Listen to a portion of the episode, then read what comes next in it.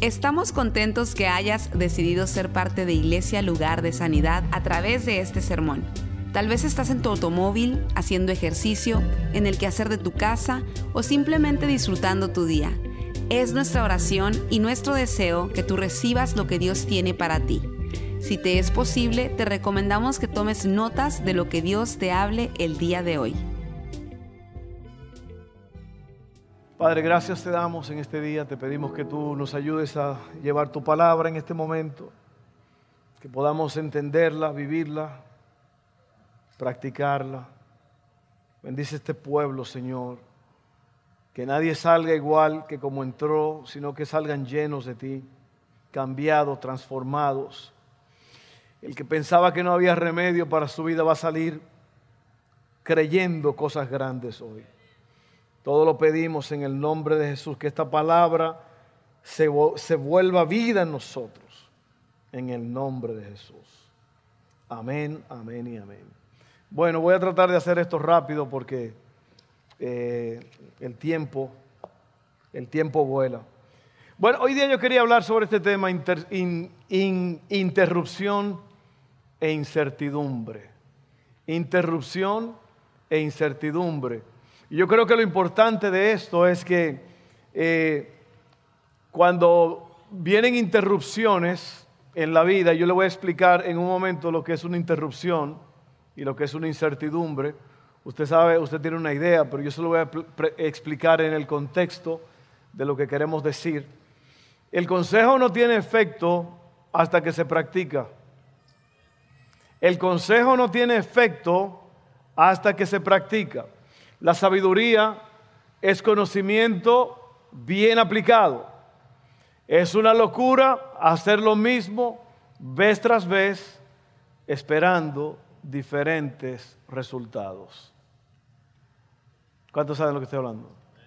Muchas veces la gente dice, esta vez sí va a ser bien, otra relación loca, otra inversión mala, otra esto, otra, y, a, ver, a ver si podemos hacer que la cosa trabaje. Locura es hacer lo mismo vez tras vez, esperando diferentes resultados. No va a suceder. Para tener una buena vida hay que desear y planear tener una buena vida. El potencial está en nosotros. El apóstol Pablo dijo, todo lo puedo en Cristo que me da la fortaleza. Entonces sí se puede. Y tenemos que tener un plan trazado de lo que queremos y para eso estamos aquí para inspirarte y darte las herramientas que necesitas para triunfar. Si vas al doctor, el doctor puede ayudarte en el proceso de sanidad, pero es el seguimiento lo que va a proveerte salud. La vida se basa en disciplinas que uno guarda constantemente. Le quiero explicar eso un momento porque en realidad la, la vida espiritual es una responsabilidad personal. Amén. Nadie puede vivir su vida cristiana por ti. En esta casa, en este ambiente, tanto aquí como en los grupos pequeños, en la oración, en las clases de próximos pasos, todas las experiencias que tenemos, lo que nosotros hacemos es darte las herramientas necesarias para que tú puedas salir adelante. Yo puedo ir a Home Depot y yo puedo comprar una lijadora, pistolas para clavar, serruchos eléctricos. Yo puedo tener todas las herramientas, pero si yo no las uso, de nada me sirve. Esta semana pasada yo le terminé un trabajo a mi hermano en San Antonio y fue una mesa de 10 pies de largo, una mesa que caben muchísima gente. Caben como 12 americanos, pero como 40 latinos. Y pues nosotros ponemos gente uno arriba de otro, ahí que vayan todos. Una mesa de 10 pies de largo con sus bancas y, muy bonita. Eh, yo tenía todas las herramientas, pero si yo no hubiera hecho un esfuerzo de comprar la madera, cortar, armar, no hubiéramos podido ver ellos estaban locos con esa mesa. Y gracias Felipe y Karina por prestarme la camioneta para yo llevar eso allá. Yo le hablé a Felipe y le dije, Felipe, necesito una camioneta. Y me dijo, no, pastor, así habla Felipe. Ahorita le hablo a mi esposa y la tiene preparada. Usted venga a buscarla más tarde. Ah. Y estaba yo en esa camionetona 2500 diésel que parece un avión. El único problema con esa camioneta, brother, es que es un dolor subir y es un dolor bajarse. A la edad de uno, para uno tirarse de esa troca, porque está bien altísima, ¿no? Pero gracias, hermano. Otra herramienta, si yo no hubiera tenido esa herramienta, no puedo llevar. Eh, pero todo esto es, nosotros no arreglamos lo que está roto en tu casa, ni en tu vida, pero te damos las herramientas y las medicinas para que tú lo arregles. Imagínate que yo tenga la responsabilidad de arreglar a 400 personas. Yo no puedo. Pero tú sí puedes. Tú puedes. Mira, el que, al que cree todo es posible. Si usted quiere una vida buena, usted la puede tener. Solamente tiene que hacerlo. Tiene que pagar el precio. Aquí te enseñamos cómo hacerlo. Por eso es bueno que tú oigas. Oye bien lo que se está hablando. Muy bien. Aquí está el secreto para una vida de paz y salud mental, que se lo he dicho todo el tiempo.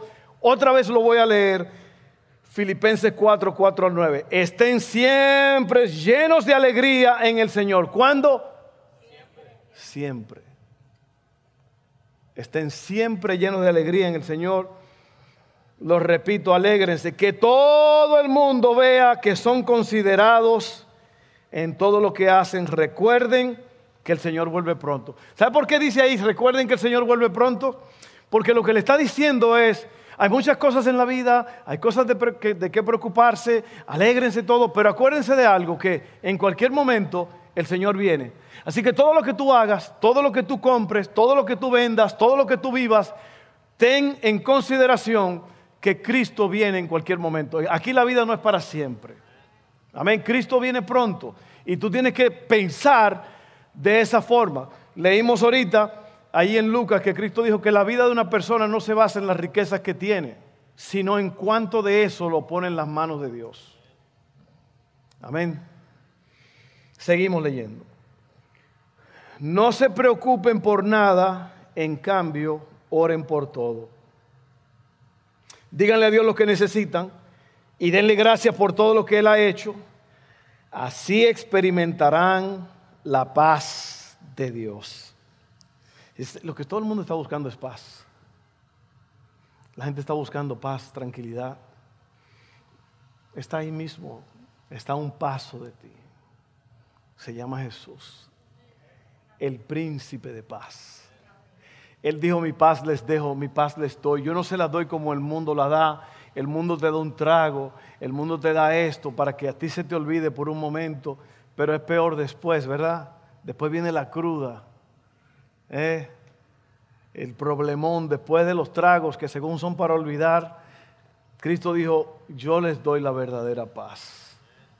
Esa es la paz que puedes, con la cual puedes dormir bien en la noche.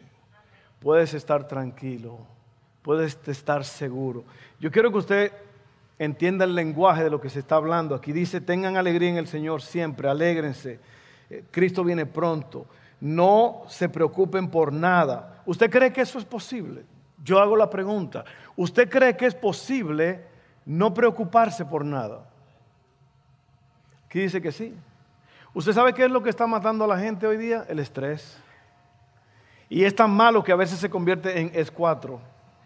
Estrés es 4 y hasta 5. Eso es lo que mata a la gente. Usted sabe, miren, el 60% de los americanos sufren de alta, de alta presión. ¿Usted sabe lo que causa la alta presión? La, la tensión, el estrés. El estrés. Sin embargo, la gente está estresados, están preocupados. Dice aquí, no se preocupen por nada, en cambio, oren por todo. Es el problema que la gente no está orando. La gente se está preocupando, pero no está orando. Díganle a Dios lo que necesitan y denle gracias por todo lo que Él ha hecho. Así experimentarán la paz de Dios que supera todo lo que podemos entender. La paz de Dios cuidará su corazón. ¿Qué, qué cosa tan loca es que el corazón es el que bombea la sangre. Y dice aquí que la paz de Dios te va a cuidar el corazón. Claro, Él está hablando del corazón de tu interior, pero literalmente lo que bombea la sangre, el corazón tiene una relación íntima con el cerebro. Es más, los científicos han descubierto que el corazón le da órdenes al cerebro. El corazón cuando está tranquilo, cuando un corazón está calmado, por eso yo le he dicho de respirar, respire cinco minutos en la mañana, cinco minutos en la tarde. Yo lo hago cuatro o cinco veces. Yo me paro cinco minutos y me siento y respiro profundo y suelto. 113, 76 la presión. Después que estaba en 180, 95. Y sabe que no te cuesta nada. Yo oí algo increíble hoy de una mujer que dijo, yo soy cantinera de noche y vendo jugos nutritivos durante el día. Oiga, qué locura, ¿eh? Y dijo ella, la gente va a la cantina y se compra un trago que vale 17 dólares más la propina. Y no solamente eso, siguen pidiendo tragos toda la noche gastan más de 100 dólares y muy contentamente lo pagan. Sin embargo, durante el día vienen personas a comprar un jugo que tiene todas las vitaminas y todos los nutrientes que tú necesitas y te cuesta 10 dólares y ponen la cara de tristeza y dicen, 10 dólares por eso. Lo que les da vida. Pues así es la gente. Ah, no, pero 100, 200 dólares en tragos. Eso sí lo paga la gente. Qué loco, ¿eh? Sin embargo, algo que te va a dar vida, lo piensas dos veces. Bueno, seguimos con el corazón. La paz de Dios cuidará su corazón y su mente mientras vivan las, dos cosas que, las dos cosas que te dan vida, el corazón y la mente, el cerebro. Dios quiere que tú estés tranquilo. Dios quiere que tú estés en paz. ¿Cómo lo va a hacer? La confianza en Dios. Héctor y yo fuimos a Argentina hace unos años atrás, 10 años, no más, sí, 11 años. 10 horas de vuelo, 10 horas en un avión. Muchos se duermen todo el camino. Yo no puedo, yo soy como mi papá, yo no puedo dormir en un avión ni en un carro. Yo no puedo. 10 horas volando. 10 horas volando y se me olvidó lo que iba a decir del avión, así que ahorita me viene, no se preocupe. ¿Alguien se acuerda lo que yo estaba diciendo?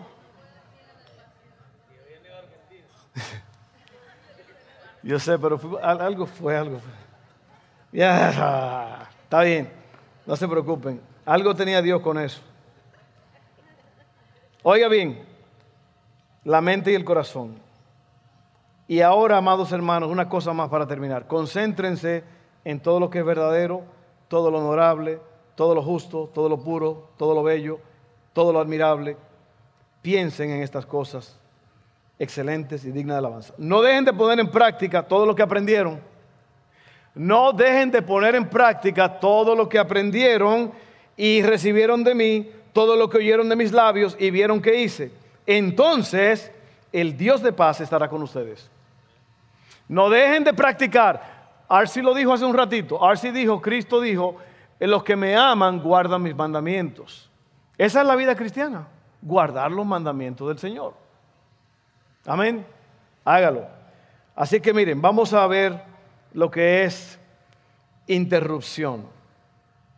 Interrupción, porque eh, lo que yo quiero es que tú aprendas cómo lidiar con una interrupción. Porque hay muchas interrupciones. Esto es una interrupción.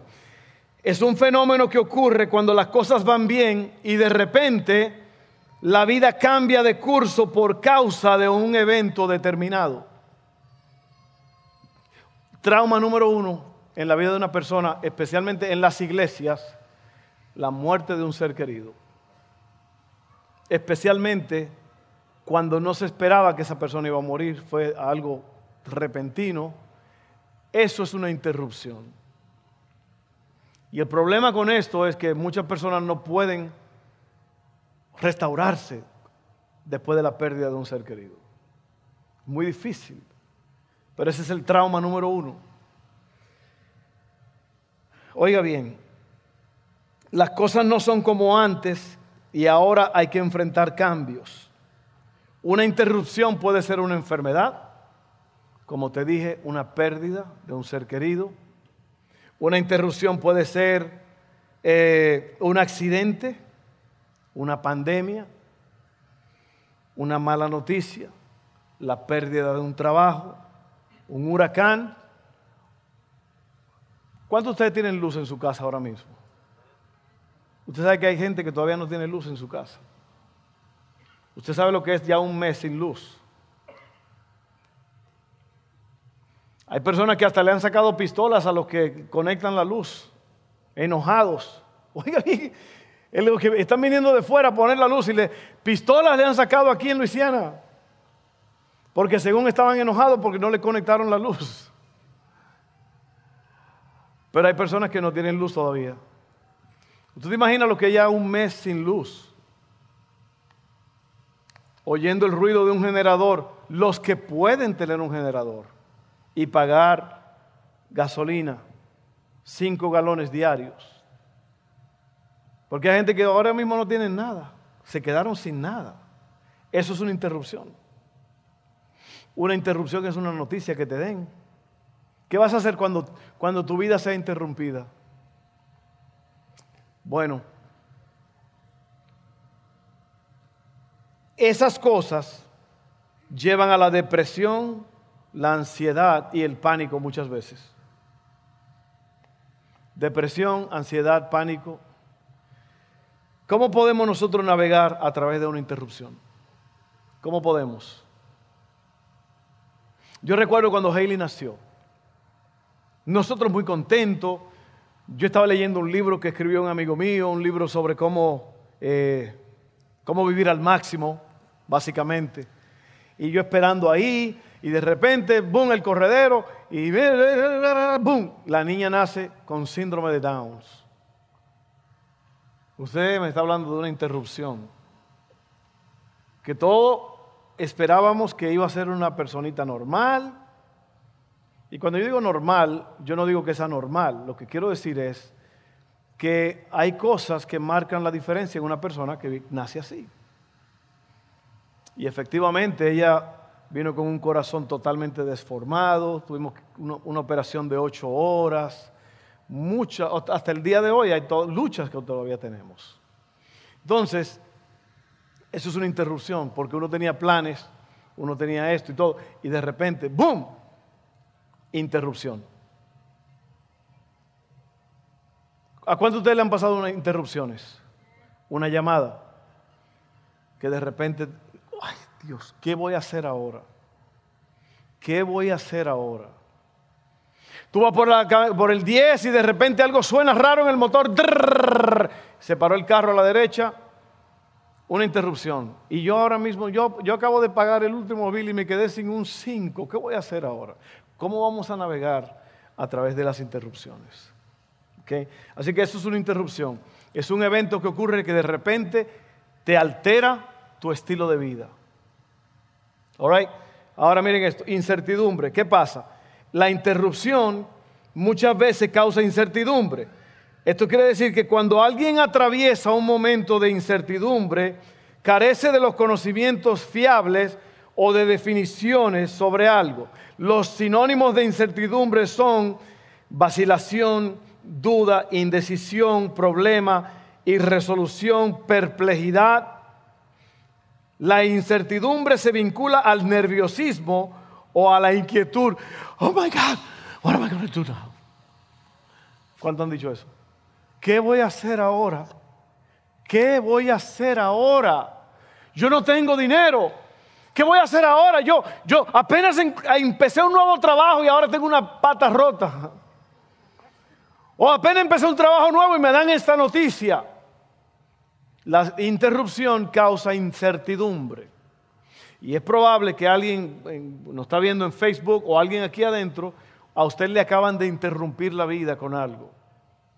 Yo quiero decirle que usted puede navegar a través de eso, pero usted tiene que ser sabio, sabia. Usted tiene que, si hubo una interrupción y ahora hay incertidumbre, si incertidumbre quiere decir que no hay certeza, yo no sé lo que voy a hacer. Incierto, no sé qué, qué va a pasar con mi vida. ¿Qué voy a hacer ahora? El Salmo 112, 4 al 8 dice así. La luz brilla en la oscuridad para los justos. Son generosos, compasivos y rectos. Les va bien a los que prestan dinero con generosidad y manejan sus negocios equitativamente. A estas personas no las vencerá el mal a los rectos se les recordará por mucho tiempo. Oiga bien, ellos no tienen temor, no tienen miedo de malas noticias. Confían plenamente en que el Señor los cuidará. ¿Está oyendo? ¿Qué fue lo último que dije? No lo miren allá, no. ¿Qué fue lo que yo dije? ¿Qué fue la última frase que yo dije? El Señor los cuidará, Axel, muy bien confían que el Señor los cuidará. Ahí está todo. Ahí está todo. Oh, el avión, el avión, el avión. Diez horas de vuelo. Se lo dije. Yo soy viejo, pero no tonto. Diez horas confiando en un piloto que nos va a llevar. Yo nada más veía el bombillito ese de la, de, la, de la turbina y veía esto y el resplandor y una tormenta ya. ¿Y sabe lo que dijo ese piloto antes de que saliéramos? Dijo, hay una tormenta ahora mismo allí en Centroamérica, pero nosotros vamos a volar sobre ella, nada que no podamos, nosotros vamos a llevarlos a su destino seguro. Me, me dio mucho gusto porque los pilotos casi nunca te dicen eso. El último avión que yo tomé viniendo de Orlando fue una cosa, mire, si usted cree que una persona puede estar cerca de la muerte, ese día, ese avión, veníamos, oiga lo que dijo el piloto, usted está hablando de una interrupción. Vamos a tener un vuelo extraordinario, así que sit back and relax. Siéntese y relájese. Esa fue la, la, no voy a decir mentira porque a lo mejor él pensaba que iba a ser así, pero mire, a los 35, 40 minutos de vuelo, yo, mire, yo, yo tengo muchos años volando y yo nunca había estado en... Mi mamá, que es una mujer de fe, tenía la cara así. Y Haley venía en el medio, muerta de la risa. Ella pensaba que era un juego. Cuando ese avión bajaba así de golpe, miren, el piloto dijo, dijo, si ustedes tienen niños pequeños, por favor agárrenlo. Así mismo. Lo dijo así en inglés. Dijo, if you have small children, please hold on to them. El piloto del avión dijo eso. Y cuando dijo eso, que fue el peor movimiento que salió y todo estaba claro, el sol afuera. Fue una tormenta, parece que vino de, de no sé dónde, pero no la estaban esperando. Pero uno va a Argentina 10 horas, mi esposa fue a África 17 horas. ¿Tú fuiste a África también, 17 horas sin, sin parar en un avión. Y uno está confiando en el piloto. Uno está confiando en ese avión que todo va a salir bien. ¿Cuánto más tú no vas a confiar en el que hizo el sol, la luna, las estrellas y que las mantiene en orden con el poder de su palabra? Amén. Tú puedes confiar en Dios. Eso es lo que va a hacer. Por eso dice aquí, a estas personas no lo vencerá en mal, a los rectos se les recordará por mucho tiempo. Tienen confianza y viven sin temor y pueden enfrentar triunfantes a sus enemigos. Un enemigo puede ser esa mala noticia. Un enemigo puede ser un Goliat, alguien que te está persiguiendo, alguien que te está haciendo la vida imposible.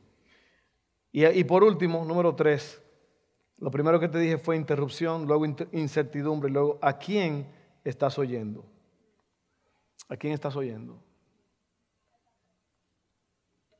¿Usted sabía que 100 millones de personas en esta nación ya les dio COVID y tienen inmunidad natural? Según los científicos, tienen siete veces más protección que una persona que se ha vacunado. ¿A cuánto le dio COVID ya?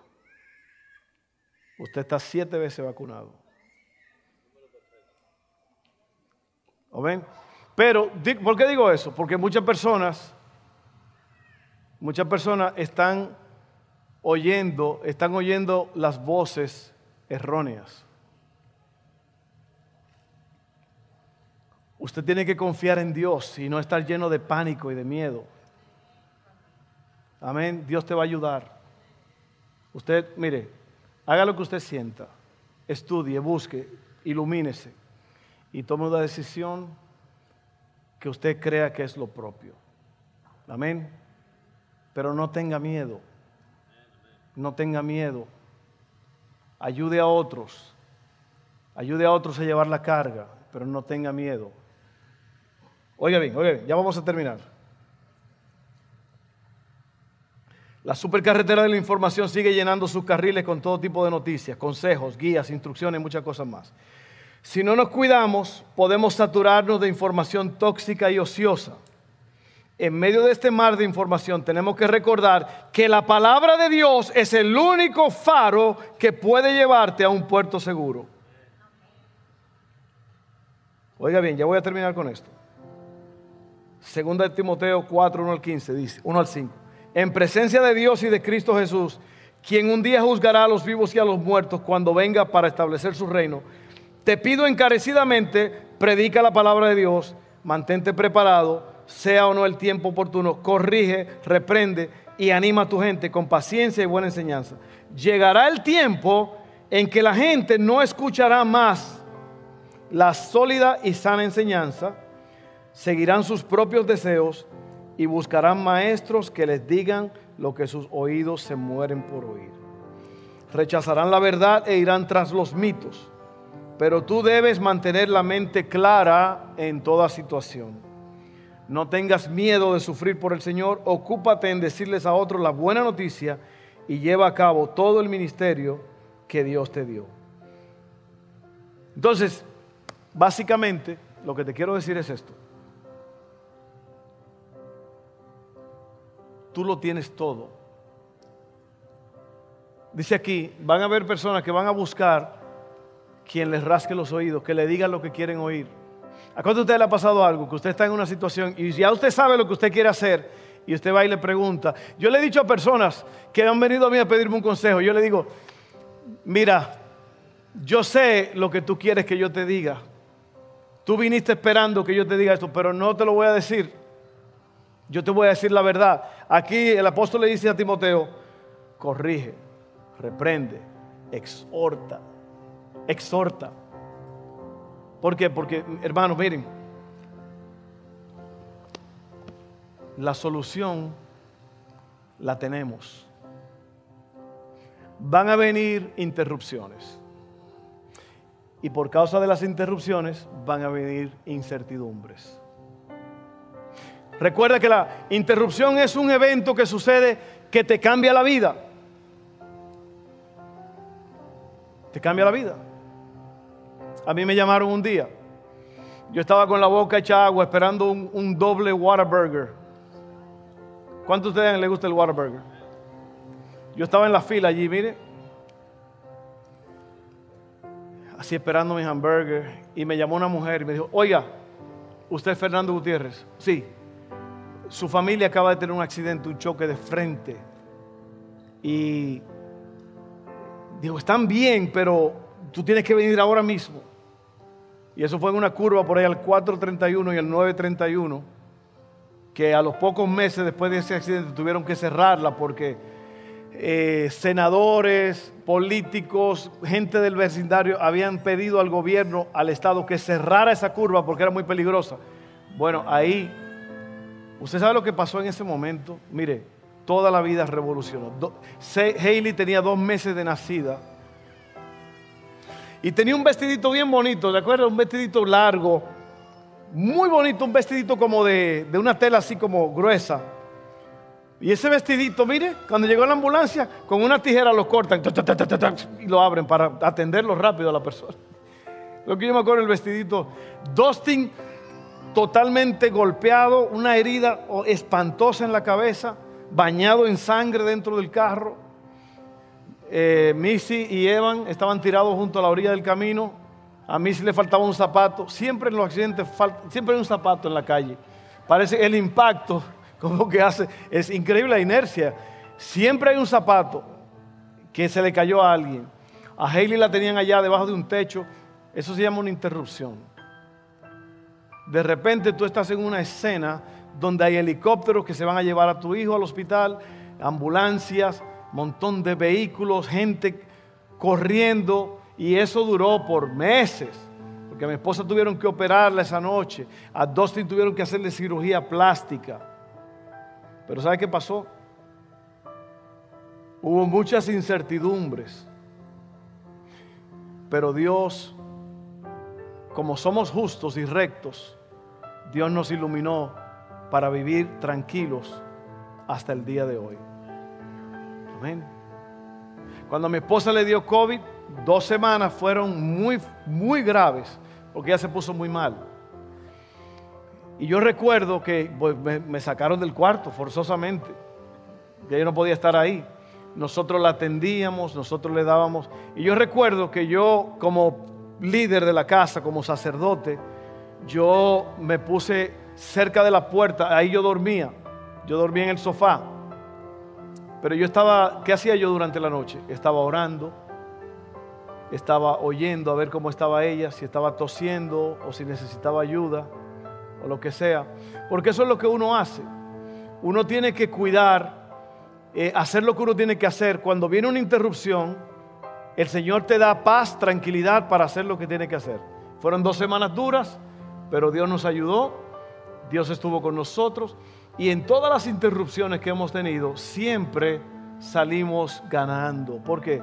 Porque Dios te da la calma, la tranquilidad, la paz para hacerlo. Así que yo esta tarde te recomiendo, si tú has tenido una interrupción, tú tienes que entender que Dios es soberano y que Dios está en control de tu vida. Desesperarte, alocarte, alterarte, no va a resolver nada. No resuelve nada. Lo que sí resuelve es que tú pongas tu confianza en Dios y tú sigas creyendo que Dios va a seguir obrando y las cosas van a mejorar. Y tú vas a aprender en el proceso. Vamos a estar en pie, vamos a orar.